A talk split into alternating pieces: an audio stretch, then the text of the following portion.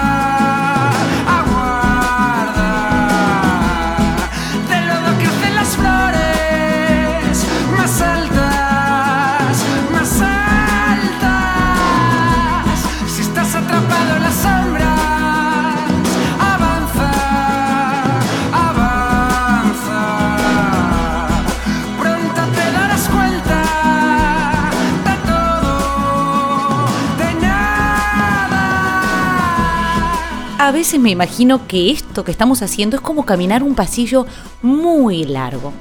Como de un hotel de los años 70, de esos que tenían el suelo alfombrado.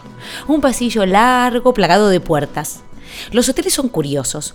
Uno ve esas puertas, pasa por delante, sabe a ciencia cierta que detrás de ese pomo de hierro o de plástico habrá una historia completa. Más o menos interesante, pero una historia al fin. Y nunca, nunca se nos ocurre golpear, abrir, entrar. La cantidad es como que nos roba la curiosidad. El exceso de oferta baja nuestro interés. Así es que caminamos por ese pasillo ignorando las puertas. Destino la puerta 343. La nuestra. Pero esta vez no. Esta vez hemos decidido frenar. Y los 21 días se dibujaron como un pasillo universal y nos atrevimos a golpear, a ir llamando, a experimentar la curiosidad, la novedad, la empatía, la tolerancia. Nos calzamos el chubasquero y nos atrevimos a navegar la entropía. Y por ahí andamos, 16 puertas, 16 historias. Ayer una de nuestras oyentes me escribió desde un pueblito alejado para decirme que había planeado pedirme la canción que ya había sonado. Ella lo había planeado para el próximo lunes, pero resulta que estaba sonando ayer, o sea, una semana antes. La canción la había pedido otro oyente que vive en otro pueblo, muy, muy alejado, como unos 12.000 kilómetros. Sí, puede que al tratarse de una canción con 500 millones de escuchas, esta coincidencia pierda cierta fuerza. Pero déjenme creer que quizás compartir el deseo de escuchar una canción en un momento particular a 12.000 kilómetros de distancia y en medio de este paréntesis vital puede ser también una señal. Una señal de que en el fondo no somos tan distintos. Santi decía, a veces pienso que en el mundo real hay tres bandos, los unos que viven, los otros que lo intentan, los terceros solo sueñan. Me da la sensación de que esta red que estamos tejiendo tiene muchos soñadores. El pasillo es largo. Cada vez que sale el presidente, el pasillo se extiende un centímetro y cada vez que aparece el señor con bigotes de la OMS, se extiende un metro. Pero cuando uno tiene tantas puertas que golpear, se genera en el cuerpo una extraña sensación de seguridad, como si en cada puerta esperara agazapada una oportunidad pocas cosas me generan tanto alivio como firmar el contrato de un piso y que en el primero viva un o una manitas, fontanero, plomero, cerrajero, albañil, cualquiera me viene bien. En el segundo, una joven artista. En el tercero, un abuelo cocinero. Si tiene huerto propio, mejor. Y en el cuarto yo, como si el mundo entero pudiese caber en ese edificio, cita calle Don Juan de Aragón. Como si lo importante pudiera apretujarse en una casa o en 55 minutos de grabación. Esto es De Puertas para Adentro. Y hoy volamos a Italia, cargadísimos de emoción, para abrir la puerta Sedici. Buongiorno, principessa. Pero antes de eso, antes de la puerta, vamos a abrir el tragaluz, que viene un poco como respuesta a mis múltiples preguntas, esas que os hacen investigar a vosotros y que me hacen reflexionar a mí. Esta claraboya de infinitas aristas que colocada arriba como que permite ver cosas que a nuestra misma altura nos cuesta un poquito más detectar.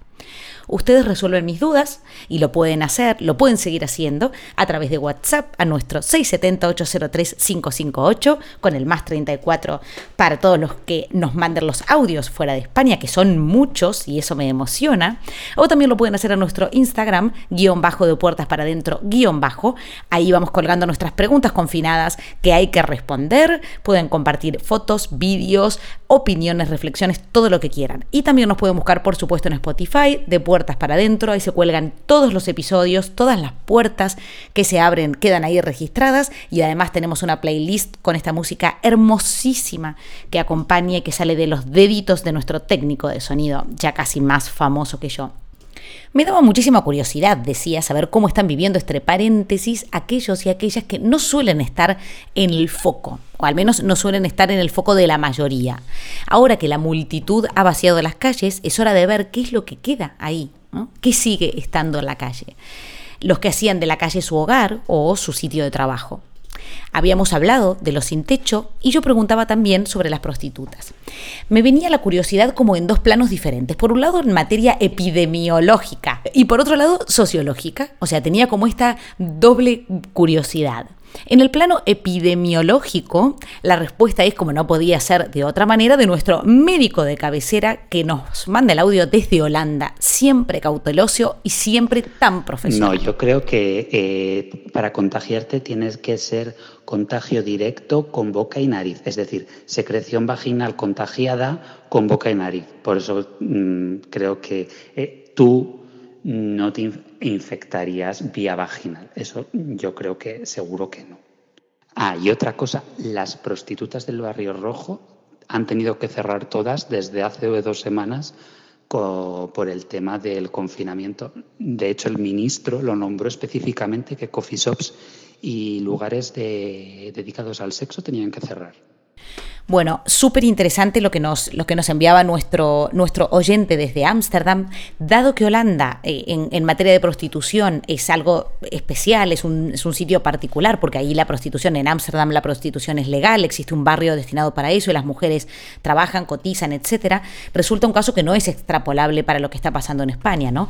La situación en España sigo sin conocerla de primera mano, pero mm, y, por supuesto la pregunta siempre va a estar abierta porque siempre incorporar nos va a venir súper bien, pero he encontrado, bueno, algunos artículos que, evidentemente recogen esta, esta idea y, mm, o, este, o esta problemática y por supuesto los casos están siendo terribles, ¿no? Hay muchísimas mujeres que han tenido que ir a pasar este confinamiento o esta cuarentena con clientes a precios eh, reducidos, em, por supuesto con el riesgo que implica de contagios, porque aunque nos haya explicado perfectamente nuestro médico de cabecera, las, en principio, porque claro, cada día vamos sabiendo alguna cosa más sobre este amigo que nos ha venido a visitar, em, el contagio en principio se da en, en las mucosas, ¿no? Y bueno, mm, eh, técnicamente boca, nariz y ojos. Entonces lo otro no sería una, una, problemática. Aún así, estar cerca o estar próximos evidentemente implica riesgo de contagio. Hay mujeres que están en la calle, que, que siguen estando en la calle y que evidentemente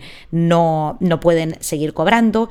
Eh, en España hay un número incalculable de burdeles y hoteles que bajo la categoría de hostales estaban abiertos o seguían abiertos, han estado abiertos durante mucho tiempo y ahora han tenido que cerrar, evidentemente. Entonces esas mujeres o se quedan viviendo ahí sin ningún tipo de ingresos o se tienen que confinar en, espacios donde realmente las condiciones eh, no son las mejores.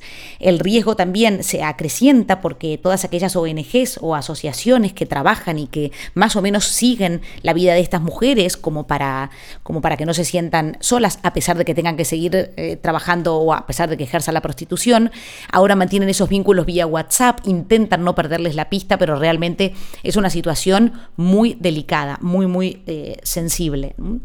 Em, quería decir en este sentido que, hubo algo como de tierno en, lo que pasó cuando, cuando nosotros lanzamos esta pregunta y sobre todo cuando la lanzamos en Instagram, porque bueno, yo decía, no estaba resultando fácil conocer la situación ¿no? de lo que pasaba en España. Nadie nos había explicado ni nos había hablado eh, correcto lavado de manos, de los estornudos en el codo, etcétera, pero las relaciones sexuales están ahí y aunque Grinder y Tinder y demás apps se estén echando humo con tanta cita y online, lo cierto es que los encuentros piel con piel siguen existiendo.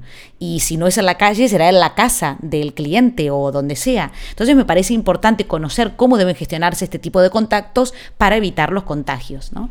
Y claro, lo que me pasaba era que cuando lanzamos esta pregunta en nuestro otro canal, eh, me dio mucha ternura que la gente responda cosas como, por ejemplo, eh, creo que boca a boca no se contagiaría, tal vez con los besos sí, y demás expresiones de este tipo, asociando este, el, trabajo sexual con los besos. Y a mí me dio mucha ternura, porque al final era una manera de relacionar esto, ¿no? Esta realidad tan particular y tan cruda muchas veces con algo tan romántico como podrían ser los besos, ¿no? Evidentemente también las prostitutas darán besos, ¿no? Pero yo en principio estaba pensando en otra cosa un poco más allá de los besos. Evidentemente besos habrá y que los siga habiendo siempre y cuando sepamos que la otra persona no está contagiada. Bueno, medianamente resuelta, medianamente resuelta la duda.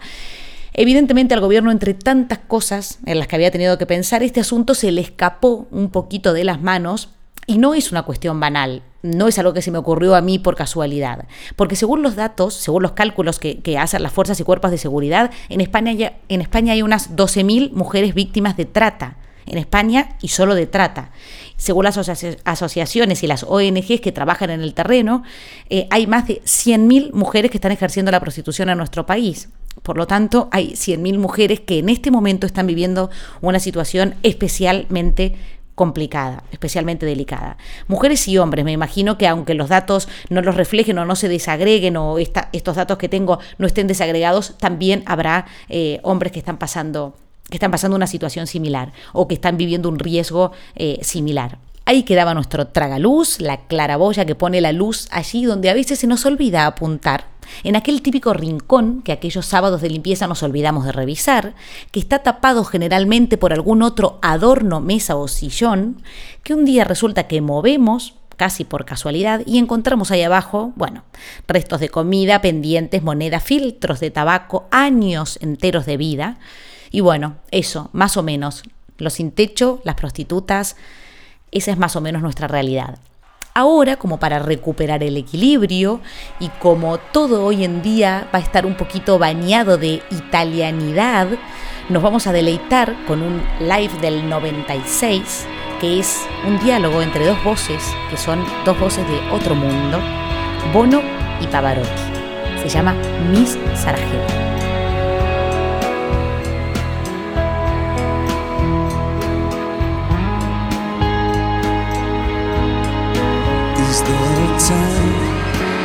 Keeping your distance? At times you turn your eyes away?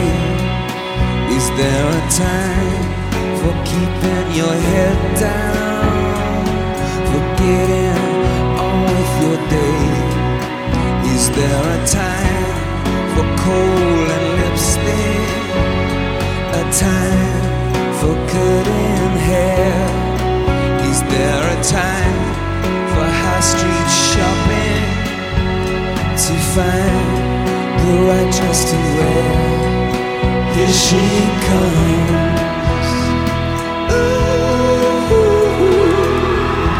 It's turn around. Here she comes to take a crown. Dici che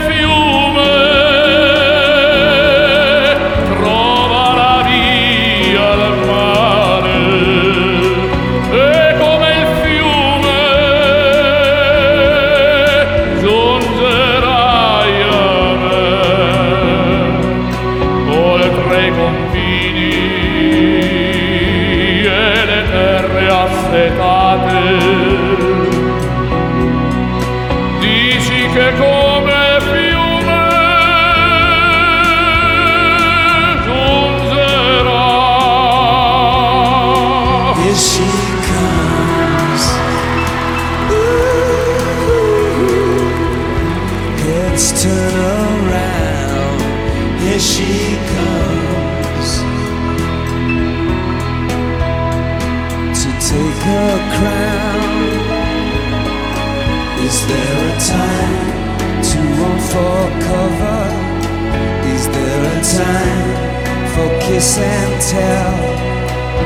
There a time for different colors, different names? You find it hard to spell. Is there a time for first communion? A time for E17? Is there a time to take to Mecca? Is there time to be a beauty queen? Here she comes. Beauty plays the clown. Here she comes.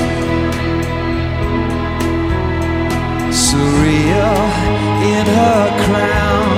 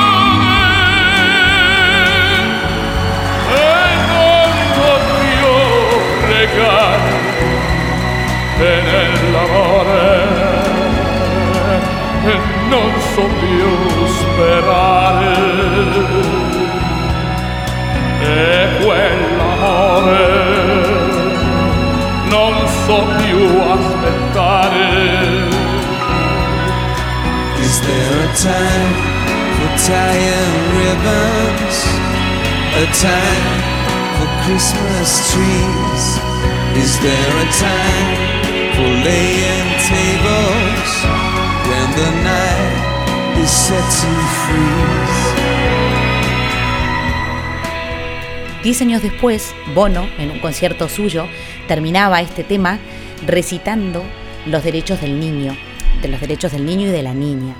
Eh, mi Sarajevo tiene como contexto la guerra de los Balcanes, o bueno, el asedio a Sarajevo en realidad, que ya que estamos podemos recordar que le costó la vida a más de 10.000 personas, y que hoy, 20 años después de aquel concierto de Bono en que se recitaban eh, los derechos que aparecen en la Convención de los Derechos del Niño y de la Niña, no nos vendría nada mal repasar, ¿no? Darle un repasito a esos derechos y ya que estamos, darle un repasito también al que tiene que ver con los adultos y a esto y esta historia de los derechos humanos. La historia de mi Sarajevo es hermosa. Bueno, el tema, como habéis comprobado, es una delicia. La voz de Pavarotti es impresionante y, el, y, bueno, no se queda atrás. Además, es un vivo que, que tiene como muchísima más eh, emoción, ¿no? Y decía, la historia de mi Sarajevo es muy bonita, súper linda en medio de toda esa miseria que nos deja la guerra, evidentemente.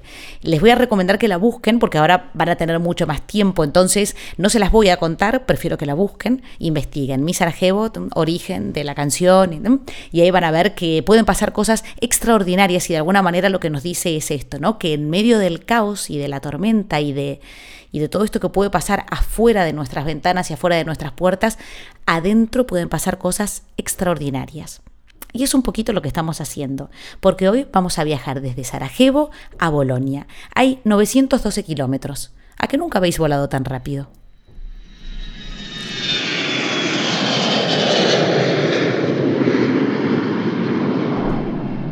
Aterrizamos en Bolonia, llegamos a Italia, conociendo todo lo que ya conocemos de esta nuestra nueva realidad, como ya lo decimos y lo reiteramos. No nos referimos aquí tanto a las camillas y a los respiradores, más bien a las pancartas y a los balcones, no a los contagios, sino a las múltiples alternativas de contacto, no al silencio de la muerte, sino a los gritos de ánimo, a los mamá, nona, ti amo, a la proyección de cine de Cinema Paradiso en la pared de un edificio, Bolonia es una ciudad universitaria, de hecho es la sede de una de las más antiguas de Europa, donde viajan o viajaban muchos españoles a pasar el fin de semana, porque, porque Bolonia es fácil, es cómoda, es lo suficientemente pequeña como para visitar en dos días y es bien italiana. La Piazza Maggiore albergó más de un botellón, decenas de bandoneones y mucho, muchísimo olor a café. Multipliquen tres o cuatro cafés diarios por el millón de habitantes, así huelen sus calles. Tenía 180 torres, hoy solo quedan dos. Pero ya dijimos al principio del episodio de hoy que los adverbios no tienen cabida en este paréntesis vital. Hay dos torres que se mantienen en pie. Suficiente. Y suficientemente altas como para ver toda la ciudad desde arriba y con meridiana claridad. Está al norte de Italia, Bolonia, la zona que sale de las noticias, la zona que alberga la lucha, la capacidad de resistencia, el sentido de comunidad, el apego a la familia, el talento para cocinar y abrazar y hacer de eso la patria. Hola, buenas. Me llamo Roberto y estoy desde un pueblo cerca de Bolonia, en el norte de Italia. Y estoy en el día 25 de cuarentena. Ahora mismo soy en mi campo, disfrutando el día, que es un buen día, un día de sol y soy en compañía de un libro de Gabriel García Márquez, La mala hora, y sobre todo en compañía de mi gata roja. ¿Qué es lo que como en esos días? En esos días como un montón de verduras, alcelgas, zanahorias, papas, calabazas y también pescado. Cocino todo al horno o salteado o al vapor. Y al final pongo siempre especias. ¿En qué parte de casa paso más tiempo? Eh, cuando el tiempo es bueno, como hoy, lo paso en el campo, disfrutando el sol, la naturaleza, relajándome, en compañía de mi perro y mis gatos, como ahora, y disfrutando los atardeceres en compañía de una buena cerveza. Mientras cuando el tiempo es malo, lo paso en casa, eh, en particular en mi habitación, leyendo libros, mirando películas, estudiando por mi formación profesional, haciendo ejercicios físicos, que es el pan de mi vida, y también escuchando música. La música que me acompaña y que me levante el ánimo en esos días es la canción Tender de los Blur, en particular la que tocaron live from Hyde Park, porque cerrando los ojos siento como si estuviera allí, entre miles de personas eufóricas, borrachas, sudadas, que bailan y cantan. Un, mar de gente que respira y que toca su melodía de vida al unísono. ¿Con quién me hubiera gustado pasar la cuarentena? Eh, con la actriz española Inma Cuesta, sin duda, por su increíble belleza física y sobre todo de cabeza. Hablando con ella de compromisos sociales, solidaridad, igualdad, bebiendo óptimo vino tinto y escuchándola cantar la tarara. ¿Qué es lo que echo de menos? Lo que echo de menos son los momentos conviviales con mis amigos, bebiendo, bromeando, hablando de todo y también de nada, porque también el nada es algo, y sonriendo sin decir nada. Ser, uh, ser feliz ya solo para estar juntos, todos juntos. ¿Qué es lo primero que harás al salir? Seguramente un aperitivo italiano donde se bebe y se come mucho aperitivo con mis amigos, empezando de beber a las 7 de la tarde y acabando todo a las 7 de la mañana. Siempre juntos, siempre sonriendo y siempre, por supuesto, bebiendo. ¿Y te ha dolido la garganta has sentido síntomas? No, por ahora no. Y toquemos madera por eso, ¿eh? Entonces, por ahora todo bien y se siento que algo en mí o en la gente que me rodea ha cambiado. Vale. Más que sentir, tengo que decir la verdad, más que sentir es un, es un esperar y espero que la gente que me rodea comprenda que, tomo, que todos estamos en conexión, que todos estamos juntos y que el barco y el mar son lo mismos para todos, que lo que tenemos de fundamental es una conciencia colectiva, un sentido de comunidad. Eh, ya está así. En cuanto a mí, como siempre, carpe diem, más de siempre y también para siempre. Mi comunidad, ¿cómo lo está viviendo? Eh, algunos lo viven con miedo y se paralizan por esto. Otros están aburridos sin pensar a la situación en general y a, y a las consecuencias. Y otros no tienen miedo, tienen cabeza para elegir y dignidad para decir que tenemos una sola vida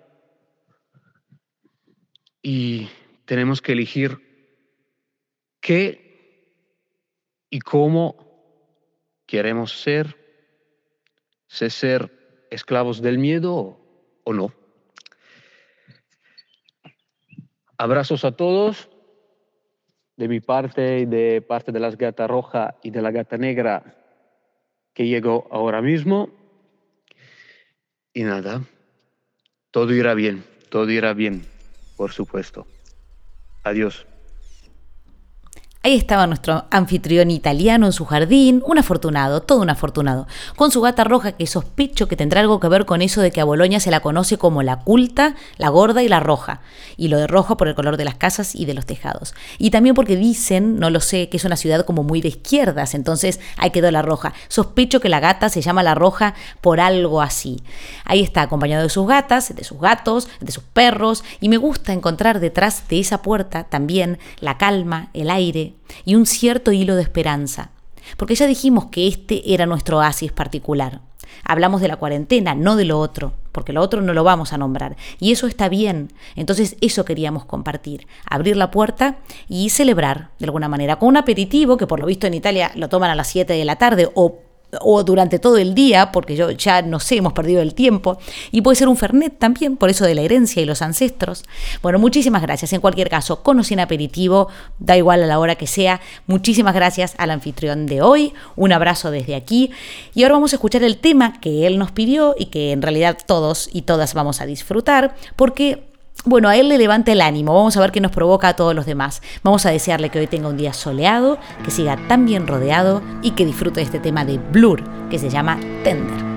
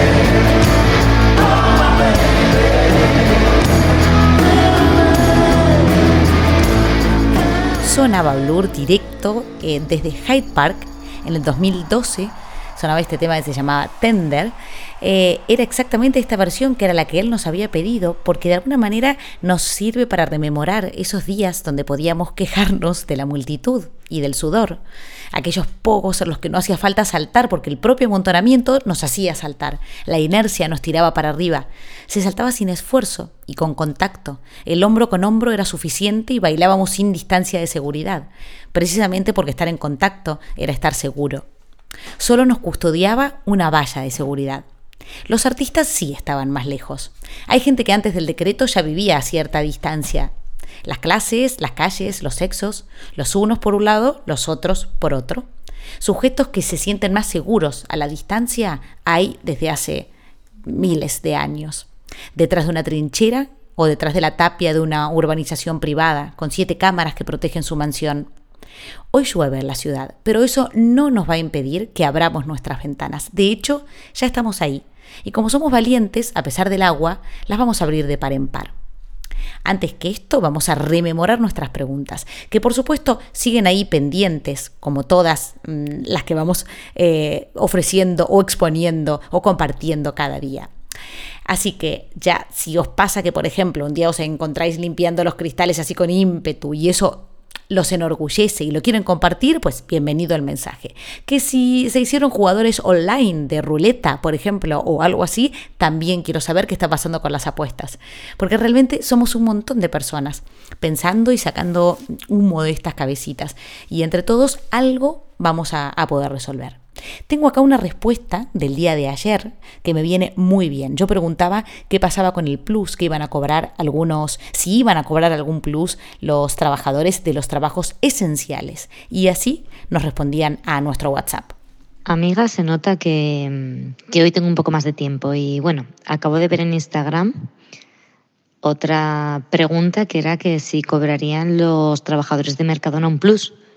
Y sí, comunicado oficialmente, cobrarán un 20% más de su salario eh, debido a, bueno, no sé si es concretamente el esfuerzo, la peligrosidad, no tengo muy claro el concepto, pero van a cobrar un 20% más de su salario. Por consiguiente, toda la industria alimentaria que gira en torno a Mercadona, pues nos están exigiendo a los trabajadores un, plus o un aumento o algo similar.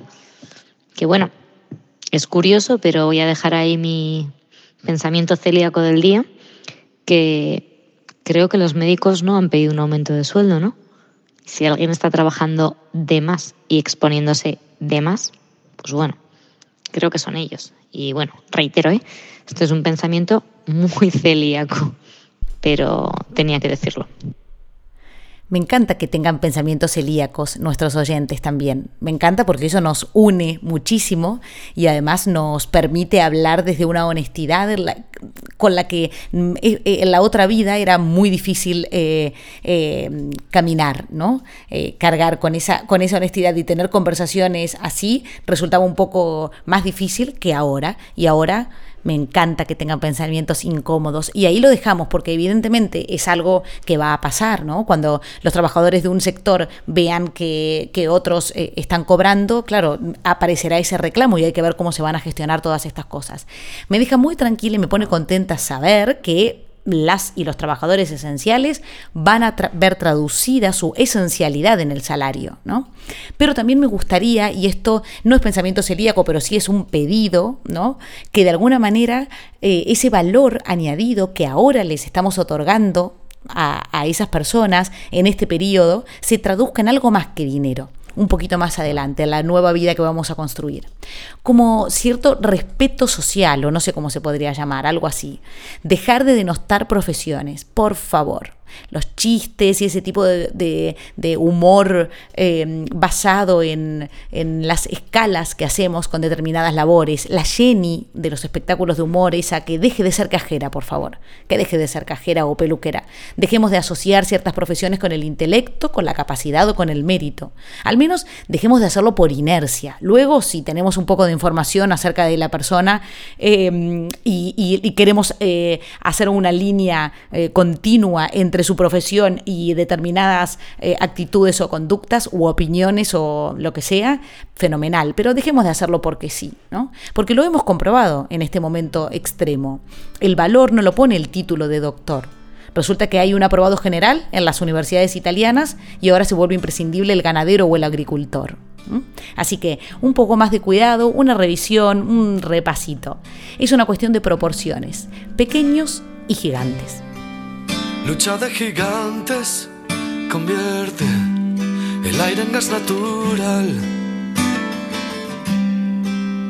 Un duelo salvaje advierte lo cerca que ando de entrar en un mundo descomunal. Siento mi fragilidad.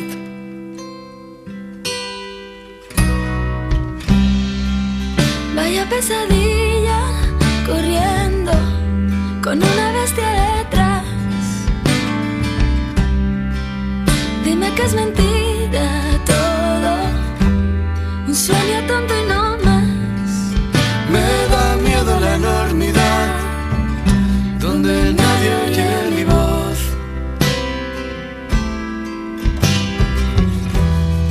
Deja de engañar, no quieras ocultar que has pasado sin tropezar, no. Monstruo de papel, no sé contra quién voy. ¿O es que acaso hay alguien más aquí?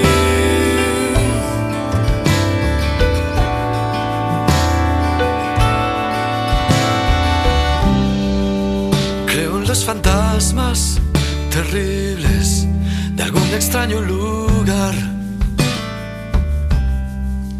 Y en mis tonterías para hacer tu risa estallar.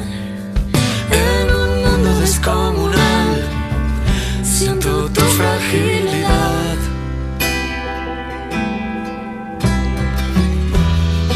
Deja de engañar, no quieras ocultar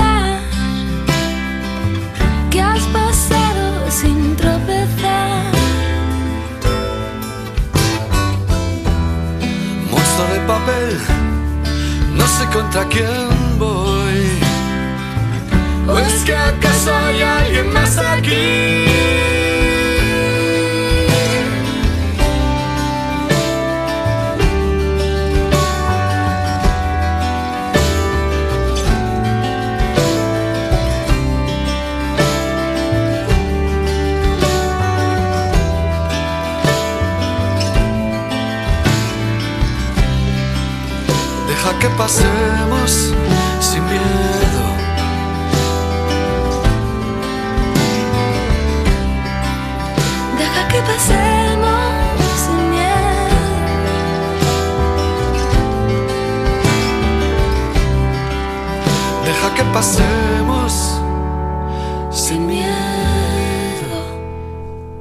Sonaban las voces de Santi Balmes y Sahara. Es una mañana de dúos, esta que, que estamos grabando la, el episodio de hoy. Dúos maravillosos. Estas dos voces eh, se juntaban para un homenaje que le estaban haciendo a Antonio Vega, el, el- autor de la canción. Creo que por el 2010 eh, sonaban esas dos voces. Un tema preciosísimo que se llama Lucha de Gigantes. Bueno, la primera ventana que vamos a abrir como cada día es la ventana de nuestras preguntas, esta cosa curiosa que tengo en mi interior y que abro para ver si alguien me puede iluminar y darme un poquito de aire.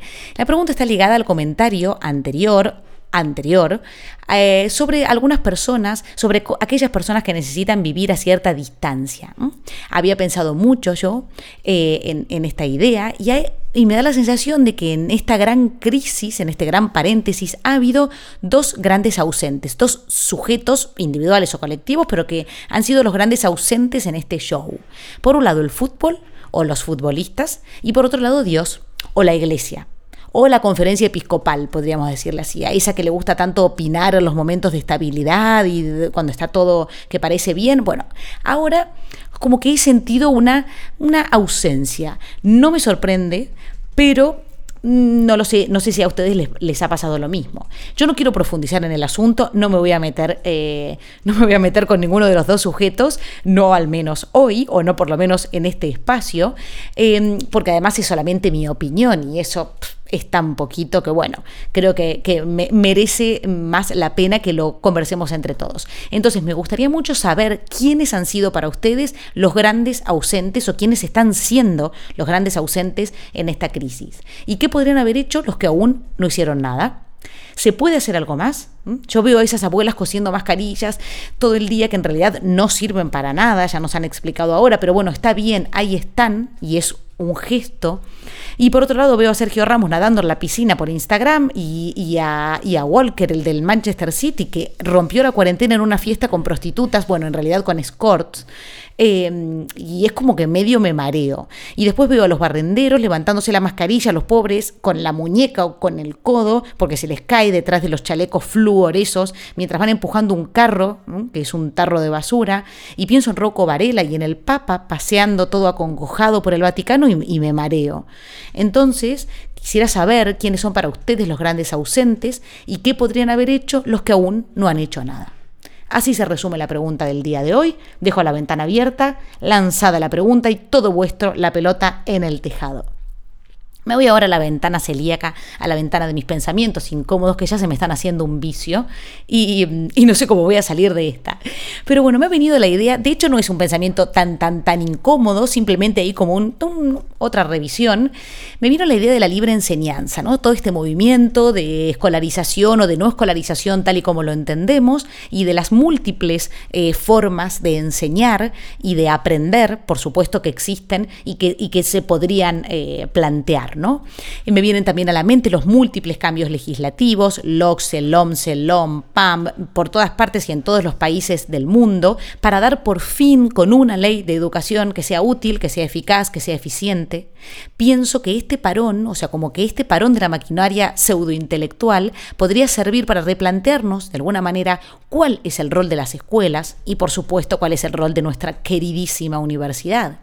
¿Qué le vamos a exigir a estas instituciones? ¿Qué esperamos de ellas? Recuerdo a mi mamá preparando platos de comida en las escuelas carenciadas donde los niños leían lo que no podían, pero comían lo que podían y muchísimo más, porque no sabían si mañana iba a haber, ¿no? Entonces iban a la escuela más bien a comer que a aprender o a aprender que les iba a costar mucho comer. Entonces me imagino ahora a esos chicos sin escuela, sin escuadras ni compás y pienso cuál es el rol de los colegios, pienso las otras formas de enseñar y en la, y en la necesidad de enseñar otras cosas. Entonces, aprovechar este momento límite único, extraordinario, en el que podemos decir lo que queramos porque esto no va a volver a pasar y que podemos además arrancar de cuajo todo lo que está mal y reconfigurar los planes educativos, la función del docente, la, forma de acceso de aquellos docentes, quitar el, el aura de la sola voluntariedad, que haya algo muchísimo más que recortar y pintar, por ejemplo, ¿no? y tirar a la basura ciertas concesiones y por supuestísimo el pin parental. Hay una película súper interesante que se llama Capitán Fantástico, eh, que creo que es con Vigo Mortensen, y otra que se llama Castillos de Cristal, buenísimas este tipo de películas donde una familia así medio como alternativa decide ir por su cuenta y montarse como su propia su propia educación o su propia eh, decidir por sus hijos qué es lo que hay que aprender, que bueno, ahí ya se abre otro debate, ¿no? Pero bueno, en cualquier caso, otras formas de enseñanza, ese es el pensamiento incómodo o celíaco del día de hoy. ¿Qué tenemos ahí? ¿Cómo, cómo está esa cuestión? ¿Qué posibilidades existirían?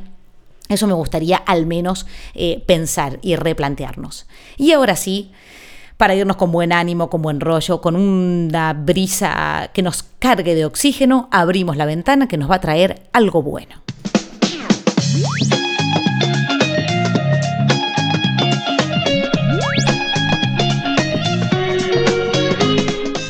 Ayer hablé una hora y media por teléfono con mi hermana. Esto no es la cosa buena, aunque para mí fue buenísimo. Eh, yo jamás me imaginé que uno tenía tantas cosas que decir sin salir de casa, pero bueno, eso eh, aparte. Ella me dijo algo muy interesante sobre un descubrimiento personal. Y aunque yo no voy a decir que fue exactamente lo que me dijo porque no la quiero comprometer ni quiero violar su intimidad, he de decir que no han sido pocas las personas que han ido descubriendo cosas en sí mismo, en su propia personalidad, que eh, son muy interesantes casi todo gira en torno a la idea de que en realidad no les gusta tanto estar en el sofá como pensaban. Que eso de mirar series maratones, de comer mierdas y todo esto puede que esté bien en los primeros días, pero que luego las personas han ido descubriendo que son mucho más activas, mucho menos perezosas, mucho más enérgicas de lo que creían cuando todo el tiempo estaba ocupado por mm, eh, cuestiones banales, ¿no? Cuando el movimiento era banal, deseábamos este, este descanso, pero que en general han descubierto que son mucho más proactivas de lo que pensaban. Así que me quedo con eso, con esta cosa buena, con descubrir que esta energía no tiene que estar impuesta, sino que tiene que encontrarse ahí, ¿no? Como la esencia eh, nuestra y reivindicar y celebrar de alguna manera cualquier descubrimiento personal. Si lo que han descubierto es que en realidad les gusta más estar en el sillón de lo que pensaban, también está bien. Aquí no vamos a hacer em, valoraciones morales. La idea buena es descubrir algo que tenemos adentro, ¿no? Hacer como este redescubrimiento personal. Y bueno, sobre todo la gestión autónoma del tiempo y además el hablar por teléfono como antes, de boca y de oreja, que se escucha muchísimo mejor y que además no le gastamos datos eh, de internet para aquellos trabajadores online. Así se queda, esta es la ventana buena, cerramos porque hoy llueve, entonces vamos a dejarla cerrada para ver las gotas caer a través del cristal. Esta fue la puerta 16, son muchas ya, muchísimas. El hábito está casi hecho y de verdad que no podemos sentirnos más contentos. Vamos a escuchar este remix que me he permitido hacer del poema de Pablo Neruda, que bueno, que suena a visionario. Em, y nos vamos a ir despidiendo así, con esto, otra vez repitiendo como mantra, que ya lo tenemos casi, casi incorporado. Ahora contaremos 12 y nos quedamos todas quietas. Por una vez sobre la Tierra, no vamos a hablar en ningún idioma. Por un segundo, vamos a detenernos. No vamos a mover tantos los brazos. Va a ser un minuto fragrante, sin prisas, sin locomotoras, todas estaríamos juntas en una inquietud instantánea. Los pescadores del mar frío no le van a hacer daño a las ballenas y el trabajador de la sal va a mirar sus manos rotas. Los que preparan guerras verdes, guerras de gas y guerras de fuego, victorias sin sobrevivientes, se van a poner un traje puro y andarán con sus hermanos por la sombra sin hacer nada. No se confunda lo que quiero con la inacción definitiva. La vida es solo lo que se hace. Yo no quiero nada con la muerte. Pero si no pudimos ser unánimes, moviendo tanto nuestras vidas, tal vez no hacer nada por una vez, tal vez un gran silencio pueda interrumpir esa tristeza, ese no entendernos jamás y encima amenazarnos con la muerte. Tal vez la tierra nos enseñe que cuando todo parece muerto, a veces todo está vivo. Ahora sí, nos despedimos, los dejamos pero no los dejamos del todo, seguimos comunicados por todos nuestros canales disponibles. El técnico de sonido es Idoipe, yo soy la que pone la voz, paso a la Siregui y todos vosotros y vosotras hacéis el resto. Muchas gracias por estar ahí. Mañana otra, mañana más. Abrazos apretados y mucho ánimo. te está riendo.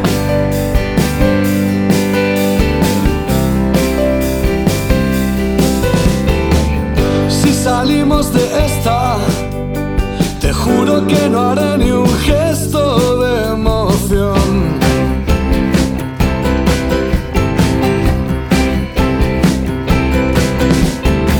Bastante duro y ha sido como para darle encima la satisfacción.